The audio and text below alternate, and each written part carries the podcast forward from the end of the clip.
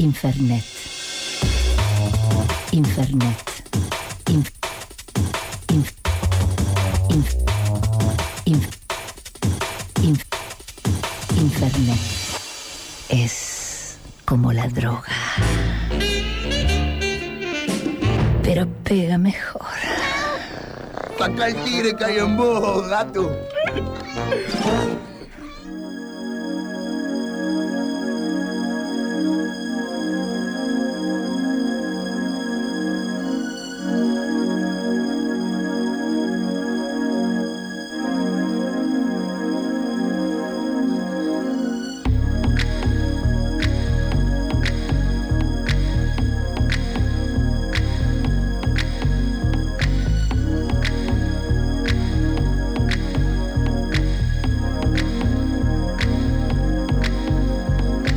Esto es corte y confusión con Ondina. ¡Hola! ¿Cómo estás, Ondine? Muy feliz de estar acá hoy. Ok. Lo Eh, lo, lo bueno es que ya, ya hablábamos, ya nos saludamos, ya estuvimos al aire. Pero siempre hace- uno hace como que recién empieza, ¿viste? Sí. Como que recién te dice, hola, ¿cómo estás? Tanto tiempo. Porque en realidad eh, uno siempre empieza, porque siempre es hoy. Y mañana también. Y mañana también es hoy. No, mañana es mañana. Mañana es mañana, pero como decía el tema de Calamaro, hoy es hoy, ma- también, mañana, Mañana es hoy, ayer. ayer. Mañana es hoy, ayer. Qué quilombo. Algo así tenía que ver. Pero pará, pará, escúchame. Pero hoy. Hoy tenemos una cita muy importante Sí. en este programa porque vamos a estar hablando de la Met Gala. ¿Qué, qué, qué? ¿Qué? Sí. ¿Alguien acá sabe qué es la Met Gala? ¿De Mm. qué va? Juan. Espera, o, a- o es, o, o de- o de o la gala de mascotas, sería Pet Gala. O La Ben Gala, que La, la- la Ben Gala que ven 10, que se nata, o eh, una presentación. Es algo de eso. Ah. Eh, eh, eh, a Verónica acá, nos- la capitana dice, donde se pone toda ropa rara las celebrities. Es exactamente eso. Muy bueno. El aplauso, Paloma, para la, la capitana de la Tomasi. Es exactamente eso. Bien, la Met Gala es la gala del Instituto del Traje, del MoMA, del Museum of Metropolitan Arts en. Nueva York. Eh, significa la inauguración de la exposición de cada año, que también determina de qué se va a tratar la exposición. Cada año tiene una temática nueva que eh, va acorde con los trajes que se van a estar exhibiendo. ¿Y eso rige la moda del año, por ejemplo, la temporada? No, no necesariamente, pero sí rige el código de vestimenta que se va a estar usando en la alfombra roja. Bien. El, el punto de la Met Gala es juntar fondos para el Instituto del Traje. Porque desde su inauguración, el Instituto del Traje en el MoMA es el único que tiene que autofinanciarse. Porque había como una, como una rispidez respecto de considerar el traje como una forma de arte. Ok. Entonces, Bien. de ahí, de ahí surge todo esto. Se realiza desde el año 1948. Cuando, cuando surge este evento, la entrada salía a 50 dólares y era exclusivamente para la eh, aristocracia, por así decirlo, de Nueva York, la gente que iba a, las, a los eventos estos de beneficencia y a los profesionales y las estrellas del mundo de la indumentaria. Los que valían la pena, ¿no? Los que. ¿no? La gente de La los gente que tienen bien, la ¿no? sartén por el mango. Bien, va de eso. Desde 1973 es un evento más notable porque ahí asume la dirección la que en ese momento era la directora de la revista Vogue. Eh, a partir de ahí se empiezan a invitar celebridades. Las primeras celebridades que se invitan a este evento son Andy Warhol, Cher y Diana Ross. Son como los primeros mortales a los que se les permite acceder a este Hoy evento. hice arroz. tu, Soy Soy Diana. Diana. Ay, no, perdón. Bien, desde 1995 está Anna Wintour, que es la directora de Vogue y también es el Diablo y es Illuminati. Eh, no hay, Wow, pará, ¿y cómo se.? ¿Todo eso en el mismo día? todo es en el mismo, se Wow. convirtió en todo eso, Wow. ese mismo día. Para los que no saben, Anna Wintour es la notoria directora de la revista Vogue y en base a quien eh, hicieron la película El Diablo viste, a la, mo- moda. Me muero el culo. La, de, la, que, la que hace. mm, Sí, eh, Meryl Streep. Esa, esa Nisman. Mirá vos. Sí, sí. Bueno, Mirá vos. em, o sea que es mala, mala. es malísima, es mala, mala. Pero mala. si te quiere. Pero si te quiere, qué bien que te hace. No. ¿Viste esa gente que sí? ¿Viste? No, Soy amigo de mis amigos. Wow, wow. Buen tipo. Wow, ¿querés una medalla? Bien. La, en este momento, las invitaciones las dirige por completo ella. Si le caes mal a Ana Wintour, no te invita. Si ella considera que no le vas a sumar valor al evento, Claro. no te invita. Y si alguna vez dijiste algo feo de Ana Wintour, como por ejemplo lo estamos diciendo nosotros ahora, tampoco, Tampoco. te invita.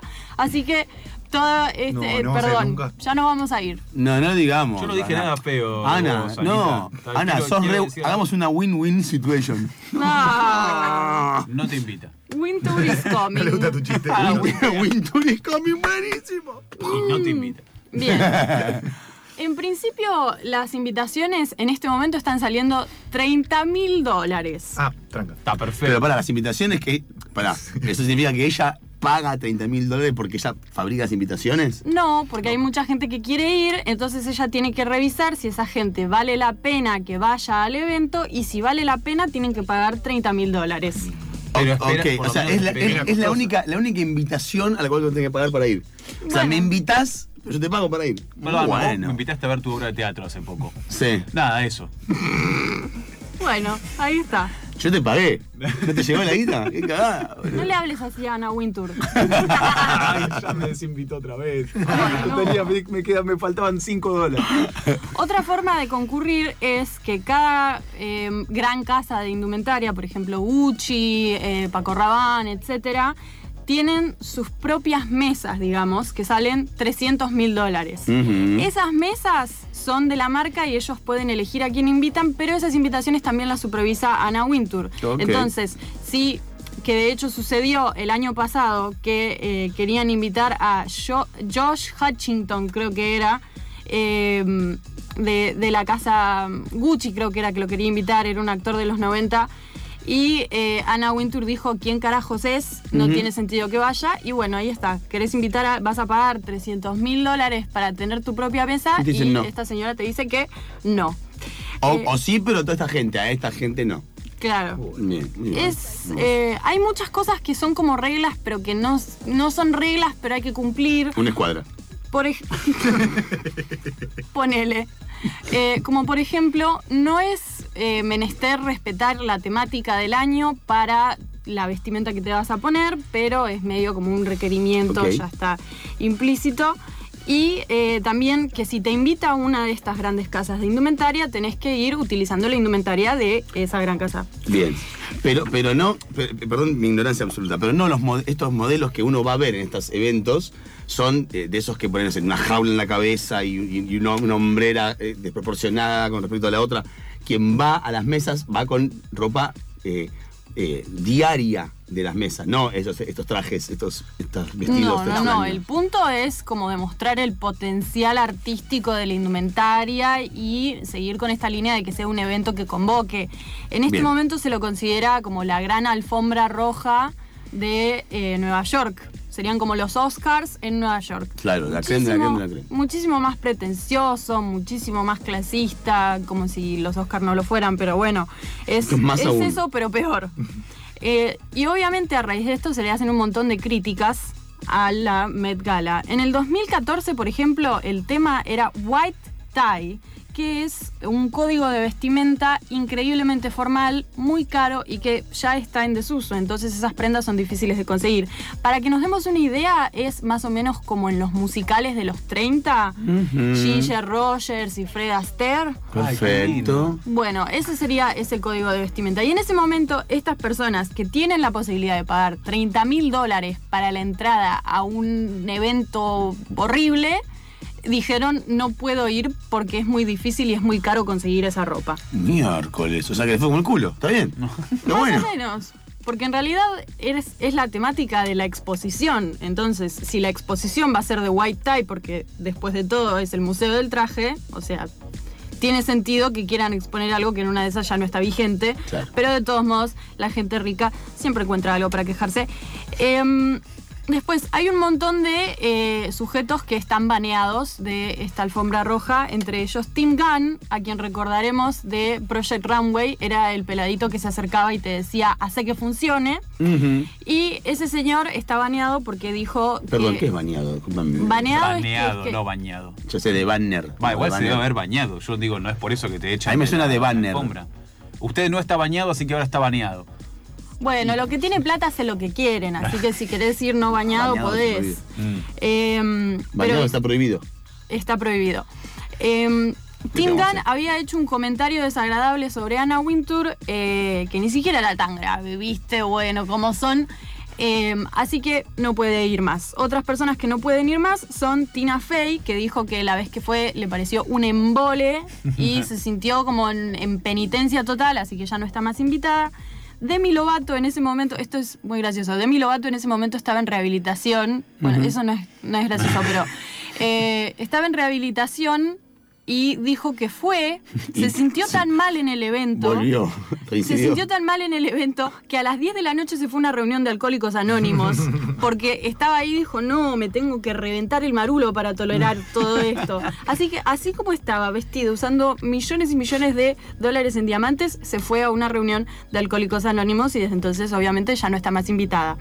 Amy Schumer dice que fue un castigo, que se sintió castigada y como que le decían tipo, tenés que pararte acá, sonreírle a tal cámara, no le hables a nadie. Y decidieron no ir Me más. levanto y me voy, dice. Johnny Winter le dice. ¿sabes qué, Winter? Mm, Johnny Winter. bueno. Así que eh, tiene bastantes críticas este evento para ser de, de tan, de tan alta estima. El tema de este año es el camp. Fue el camp, porque ya pasó la gala. ¿Sabemos? ¿Alguien sabe qué es el camp? Yo no. Yo tengo main camp, pero no sé si es lo mismo.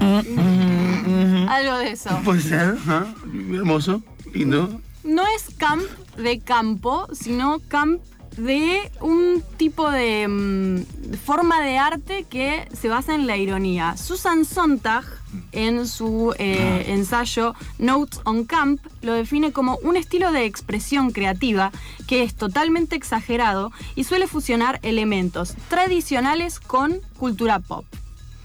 Es algo llamativo por su ironía o mal gusto adrede y sus elementos principales son la frivolidad, algo de la clase media aspiracional, el exceso y el shock. A ver, ¿podrías dar un ejemplo concreto de cuanto. Eh, mira, si te pones. eh, ¿Qué? ¿Qué, qué, qué es esto? Es que tiene que ser intencional, por eso hay, hay una gran confusión entre lo que es el camp y lo que es el kitsch, Ah, por ejemplo. Ah. Y el kitsch se dice que tiene un grado de inocencia respecto de, del mal gusto que posee. Si lo pudiéramos definir, sería como Susana Jiménez es kitsch y Moria Kazan es camp. Porque tiene una intención de me quedó más claro, está bien. Ahí está. bien. Ahí, bien. Em, Jeremy Scott, Victor and Rolf y Jean Paul Gaultier son algunas de las principales casas de indumentaria en la actualidad que hacen uso del camp. El camp también. eh, ¿Vieron la peli Pink Flamingos? Sí. Bueno, eso es camp. Eh, la Drag Queen Divine también es camp. Es todo. Tiene que ver muchísimo con contracultura y con la juxtaposición de algo que en algún momento estuvo en una escala de poder o que fue hegemónico con respecto a algo que lo parodia. Y es como para eh, acentuar esa pérdida de poder de ese Bien, elemento. Perfecto. Digamos. Perfecto. Eh, el curador de la exposición, que se llama Andrew Bolton, ahora voy a, lo voy a citar. Dice, la gente es rápida en menospreciar lo camp por ser frívolo y trivial, pero en realidad tiene mucha historia, seriedad y humor. Es una posición política y es trágico también, disfrazado del humor. Ok. Que de hecho tiene mucho que ver con lo que hablamos en, en alguna columna anterior sobre eh, les- los mebeleo. No me acuerdo. Les merveilleux. ¿no? Mebeleos e Y incroyable. les incroyables. Bien. Que hacían uso de la indumentaria como forma de parodia, como forma de protesta. En la época de la Revolución Francesa, para. Claro. Claro. En, en- Ah, en francés, por favor. No, no, pero en, en la época de qué? Ah, bueno, En- es tuyo la revolución En la época, ahora. en la época de qué, por favor, en francés. La Revolución Francesa. Ah, vamos. Canadá 15, 3, 13. Andrew Bolton también dice, estamos atravesando un momento muy camp y se siente muy relevante a la conversación cultural vigente, porque se lo considera frivolidad vacía, pero ha sido una herramienta política muy sofisticada para las culturas marginales. Eh, es más, em, se usó en esta Met Gala un traje que decía en la espalda, eh, las drag queens afroamericanas inventaron el camp. Entonces, había como, como muchas fricciones entre aceptar esto como una temática porque es un evento para la clase alta, en el que se está ironizando a la clase alta. Es como que no funcionó. Y además, eh, el camp es en esencia el exceso, y si todo es exceso, nada es exceso. Claro, claro. Entonces en realidad no funcionó. Además, eh, para esta Met Gala faltaron Beyoncé y también faltó eh, Rihanna, así que fue un embole. Descartado que. Pero estaba Katy Perry disfrazada de una fruta. Sí, pero. Espero que sea una pera. Porque eh, había un video donde ¿Una estaba lámpara? ella Una en el baño con J-Lo, Era que una- J-Lo sale y le dice, oh, how are you, Katy? Ah, buen, buen tema. Es un buen tema. Pero acá me, dicen- me dicen por la cucaracha que fue una lámpara, no Ah. una fruta. Un Ah, una lámpara. Bueno, Bueno, entre lámpara y fruta hay una diferencia importante. hay tres secas. No, bien. Bueno, así que esa sería como mi crítica de por qué no funcionó. Estás tratando de parodiar a la clase alta o a la clase dominante, pero estás ahí. Ah, es en- la en Met ese mismo lugar, claro, Además, es, un evento, es un evento muy, muy, muy em, protocolar. Claro, es, co- es como la rebeldía ordenada. Sí. Es como la rebeldía prolija. No, yo te voy a hacer rebelde, pero acá, acá todo ordenadito. Tiene un poco de lo que decías la otra vez del, co- del, como la apropiación cultural, por lo menos del gesto de, eh, de como de, de apropiarse de, de lo que en algún momento fue institucionalmente lo aprobado, pero hacer eso, hacer ese gesto dentro del marco de lo institucional y de lo más institucional, medio que da por tierra con el Claro, asunto. exactamente, y Y, la sí, tierra en la alfombra es difícil, ¿viste? Mm. En la Claro. alfombra roja, que se nota A menos más. que sea, la a menos que sea un, un- ¿Cómo se llama? Una lámpara. Tres secas. Bueno, y esto es, es interesante porque acá podemos hablar un poco de que de, de la obsesión que tenemos eh, desde, desde la masificación de las redes sociales con la ironía y con el consumo irónico y en qué, en qué parte está el límite con la ironía, digamos. Traje otra cita que es de Guillaume Erner en su libro Víctimas de la Moda. No, por favor, por favor, por No, favor. no, para dejarlo que el francés quiera hacer su gracia. Sí. Guillaume Erner. Ay, qué escalofrío. Bueno, increíble. no sé 055. Me escupió queso. Muy francés. ¿Qué dice? Gracias a la moda, nunca habíamos sido tan personas. Del latín persona, que significa a la vez persona y máscara. Eh, sua, suaquique persona, a cada uno su máscara o a cada uno según su personalidad, como proclamaba un cuadro de Florentino Ghirlandiao. En este sentido, es en el que resulta irónico, ya que como afirma... Ah, no, para. Perdón, me No salté, nada, me no salté un nada. cacho, lo siento. No pasa bueno. nada. Camp, es La camp. es- camp. Eh, en el- en el- también en el camp en la lectura. Es clamp. la- es clamp. La es- bot camp. ¿Qué es eso? Trump, es malísimo. Bueno. Ah, Trump, Trump Trump, también. Donald Donald Trump. Trump también está baneado de, de la Met Gala. Eso estuvo bueno. Bueno, una cosa Si, bien. si ustedes observan el- la, caji- la cajita de puchos que tiene el labio con el labio con cáncer, es el labio de, de Trump. Mirá. Wow, Uh. súper. Bueno, En el Chequenlo. centro de este juego está el dandy, reconocible por su mirada irónica respecto de la existencia. El dandy vive peligrosamente. Según uno de los más célebres, a ver, Barbie Duaurevi, O Barbie. Dogville. bien, Dogville. Barbie. Barbie. Eh. Barbie. Barbie. Barbie Dogville. Barbie Dogville. Su existencia gira en torno a tres verbos: vestirse, parlotear y desvestirse. He ahí una parte de sus graves ocupaciones. Pero este personaje no puede confundirse simplemente con un traje con patas. Llegado al borde del desencanto, no cree más que en sí mismo, intentando transformar su vida en una obra de arte y apareciendo donde nadie se lo espera. Su vestido es una máscara, permitiéndole estar en, socie- en sociedad sin estarlo en realidad. Es en este sentido en el que resulta irónico, ya que como afirma Vladimir Yankelevich, ironizar es ausentarse. Hoy en día, cada uno de nosotros intenta ausentarse y la moda se convierte en una buena manera de conseguirlo. Conocíamos las civilizaciones de la vergüenza, las de la culpabilidad, y el mundo contemporáneo está consiguiendo inventar una cultura de la ironía. Tanto en nuestra relación con los otros como en la realidad, ironizamos. La moda simboliza la influencia de la ironía sobre nuestros modos de vida. La postura irónica viste maravillosamente a la época y la moda apela a todas las funciones de este proceso. La ironía comprende dos funciones. En primer lugar, designa un criterio estético apareciendo ap- eh, aparecido con la modernidad y el romanticismo, según el cual todo puede convertirse en arte por decisión personal del creador o del comprador. Marta Minujín, por ejemplo. Claro. A partir de entonces, la moda se siente menos sola y su indiferencia respecto a lo bello y lo feo ya no la distingue. Pero la ironía es también una actitud que permite a un mismo individuo conjugar la crítica y la adhesión. Gracias a ella es posible apreciar un objeto kitsch o regresivo aparentando despreciarlo. Esta especie de mala fe consciente permite cubrirse de lobos simultáneamente a pesar del desprecio que mostramos por ellos. Ironizar aporta al individuo un suplemento de libertad. Ahí está. ¿Qué pensamos de Eh, esto? No, hay- uh, cuando- cuando dice que el eh, ironizar es una forma de Ausentarse, sí. A mí también me llamó, sí. me llamó la atención. No sé qué pienso todavía a- a- a- acerca de esa frase. Todavía estoy pensándola. Em, Es que estaría bueno discutir qué consideramos consumo irónico y si es, sigue siendo consumo y de qué manera, si todo es irónico, qué cosas son en serio.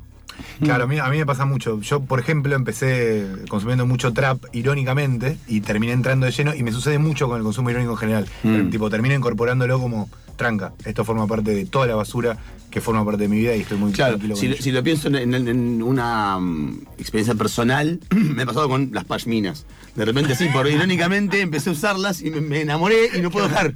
¿Entendés? Entonces, aunque quede ridículo, aunque quede fuera de, de- porque no va con la campera que tenés puesta, me- no me importa y lo uso igual. ¿Eso sería, estamos hablando de eso, por ejemplo? Y porque ausentarse entonces, o sea, lo, lo que no entiendo es si es un desplazamiento de aquello que se consuma o es un ausentarse de tipo, Claro. el espíritu crítico, ponele. Como, ya, ya fue, no está más mi espíritu crítico porque no existe tal cosa. Es que hay algo de eso. Por ejemplo, cuando ahora hay como un revival de todas las vedettes de los 80. ¿Y de qué manera las estamos consumiendo y qué crítica se está haciendo cuando se consumen de esa forma? Digamos, como de uy, uy, Adriana Aguirre. Bien, pero ¿qué es lo que estamos queriendo decir en torno a eso? ¿Y a qué, nos, a qué le estamos haciendo burla? ¿Al heteropatriarcado? ¿A la- ¿Al mercado de la belleza? Claro. ¿O, O, o o- estamos- o- o a cómo volvieron y cómo, y cómo están ahora después de tantos años. Claro. Mm. Claro, a, ya- a veces me pregunto si, por ejemplo, volviendo al tema ¿no? de, de Moria Kazan, Sonia Jiménez, como para ejemplificar un poco esto. Los polos, los Claro, axiomas. yo eh, me- no, eh, por ignorante, eh, pero me cuesta creer que, que Moria Kazan lo hace desde un lugar disruptivo, desde un lugar revolucionario. Quizás es más porque o, o tiene un gusto particular, que a unos podría decir que es un mal gusto, otros podrían decir que es buen gusto.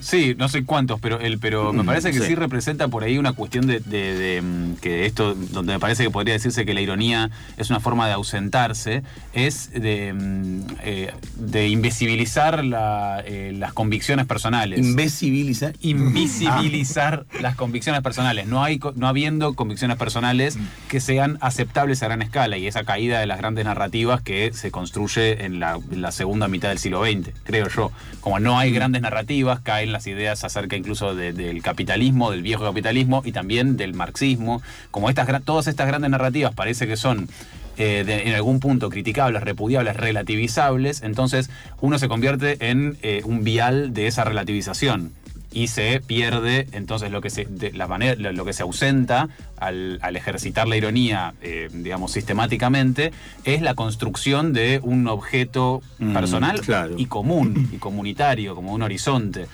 que ahí igual me gustaría eh, como distinguir entre ironía y sarcasmo, porque la ironía parece que, que tiene algo un poquito más de refinamiento, sobre todo pensándolo desde los dandies y eso, como que hay un ejercicio artístico de la ironía, de la reversión, del señalar, del, del tomar características del otro y ridiculizar y hacer personaje, eso me parece que tiene una, una cuestión más eh, más creativa, mientras que el sarcasmo es un poco una versión berreta de eso. Decían que la Sí, ironía es un suspiro y el sarcasmo es un eructo. Pero como para, como para ir eh, cerrando un poco esto, eh, en la era de las redes sociales y en las que toda la información se consume de la misma manera, en una de esas estaría bueno empezar a jerarquizar un poco más. Porque si, si todo es joda, eh, nada es joda. Agustín Laje. Si todo es joda, Agustín Laje. Si todo es joda, Agustín Laje. Hay un montón de cosas que arrancaron como jodas que quedaron. Y quedaron. Es lo que da éxito a, a personas, a, a pensadores, digamos, intelectuales o, o figuras como la de Jordan Peterson, que lo que hacen es, en realidad- en realidad no es que proponen, digo, eh, digo, Jordan Peterson siendo un tipo que da charlas y demás, un psicólogo, pero que habla también de filosofía, de sociología, de todo lo que le digan que hable, y eh, lo que hace en realidad es aportar eh, cierto, cierto- ciertas certezas universales, las ideas de eh, poder personal o de construcción social, como, pero lo que hace es más o menos decirle a la gente qué hacer, tenés que hacer esto y Claro. esto. Y hay mucha gente que dice, como me prefiero que me digan qué hacer a que me dejen en un pantano de caca en que todo es relativo y tengo que decidir todo el tiempo ante la eh, inevitable perspectiva de arrepentirme porque todo va a ser de nuevo diferente. Y entonces es como, bueno, es- es- sos como Ajax, el, el- el caballito que se muere en, en la, en la historia interminable. Anthrax. Antrax, esa es una enfermedad. Historia Bueno. sin fin. Para, y, para, te- Antrax, ¿te parece que era Antrax el caballito? para ir terminando, eh, tengamos cuidado con la ironía, un poco. O sea, está, está bueno ironizar, está bueno el Es re sarcasmo. irónico, está diciendo igual. Pero Un poco. tomemos, pero tomemos al- al- que algo sea en serio. Mm, sí. Que algo sea en serio. Porque si no, to- es toda una joda y hay gente que ahí está ahí haciendo cosas en serio y terminan siendo los que ganan. Bien, espero que hayamos disfrutado muchísimo esta nota sobre el camp. Eh, el- lo bueno es que se llama corte y confusión, pero te vas medio confundido de esta, de, de esta columna. ¿No? Quedaste un poquito cortado. ¿Sí? ¿Por qué? No. Ah, cortado y confundido. Em, Cortado y confundido. Sí, Bueno, perfecto. Eh, la semana que viene volverás igual. Volveré con un tema que es sorpresa. Sorpresa, claramente. Qué sorpresa. Un eufemismo de no sé qué carajo. Es, y No a la seas así. Basta. Gracias, Ondina. Igual te- esperemos que te quedes un rato más. Sí, Seguramente. me quedo, me quedo. Y ustedes, stay tuned, my friends, my, my- my- you guys, porque güey, después de esto tenemos la columna de nuestra hermana amiga, hermana amiga, ¿Ya está acá? Romina Cultura eh, y sus feminismos para principiantes. Ay, que tanto nos encanta. Prende el aire acondicionado, Calamaro Andrés, Calan, Andrés Lu Calamaro, cantor, cantante, cantor, Infernet, Calamaro. Más vale un beso en la boca